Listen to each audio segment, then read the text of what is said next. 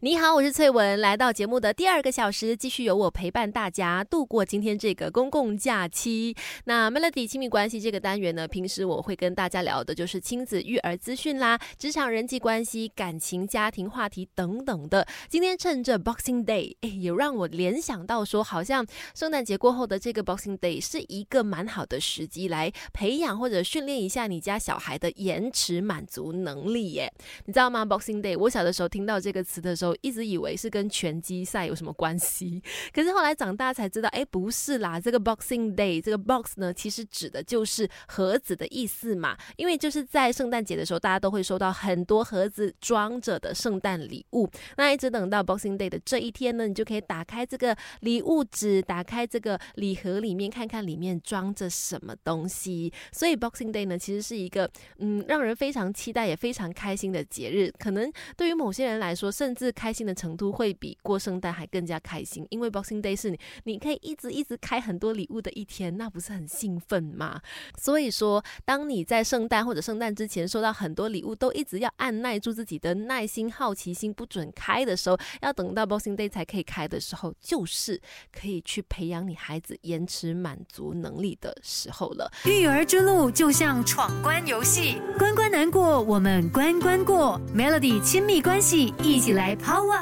你好，我是翠文，继续在 Melody 亲密关系跟你说，我觉得呢，Boxing Day 是可以训练家里面的小孩延迟满足的蛮好时机，因为他们收到了这么多这么好看、这么棒的圣诞礼物都不能开，要等到今天二十六号 Boxing Day 的时候才可以打开，不知不觉也是在训练他们的延迟满足这件事哈。如果你也想训练一下你家孩子延迟满足的能力的话，要注意什么呢？接下来就来告诉你，第一个就是呢，孩子三岁以后再去去锻炼他们延迟满足的这件事哦，婴幼儿时期，也就是三岁以前的小孩呢，他们的需求，父母是需要去尽量满足的。比如说饿了、渴了、哭了，都要及时的去回应，照顾他们，让他们有足够多的安全感。等到孩子三岁以后，诶，他们有一定的认知能力了，会控制自己的行为，明白自己在做什么事情，然后也知道说自己做了什么事会带来什么样的后果之后呢？这种时候就是可以训练他们延迟满足能力的时候了。比如告诉他你想要买什么东西，或者是哦你想要去哪里哪里玩，可以可以，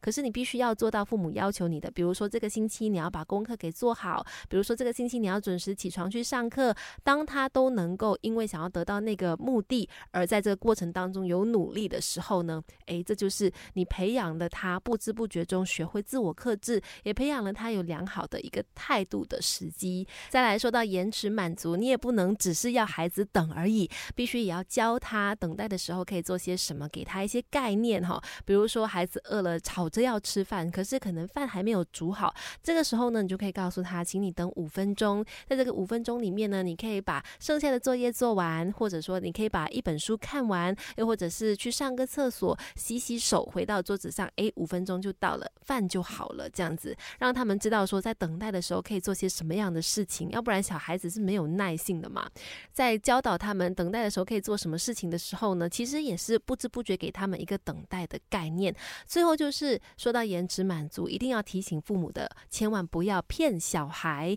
当孩子有要求的时候，我知道很多的父母可能会想到说，OK，好，那我现在不能马上满足他，我要让他等，或者是我就呃不能够给他，所以我就骗他说，哦，没关系，我们等一下回到家了以后就给你什么什么，或者是我等这个星期天的时候，我出门的时候我再再。买给你哦，然后星期天到的时候并没有买。这么做的话，你只会消耗跟磨损你跟孩子之间的信任感，非常非常的得不偿失。而且其实也会让小孩子呢不愿意再去等待了，因为等待不是他所要的结果嘛。反而呢也会让你培养孩子延迟满足能力的这件事情呢得到一个反效果。所以记得父母千万不要犯这个错误哦，不要骗小孩哦。而如果说你的孩子真的可以达到延迟满足的这个能力的话呢？其实你也会发现，孩子变得更加理性，更善于思考，更加能够控制情绪，更加可以坚持，而且事情的完成度也会更加高。延迟满足绝对是一个让孩子可以终身受用的能力。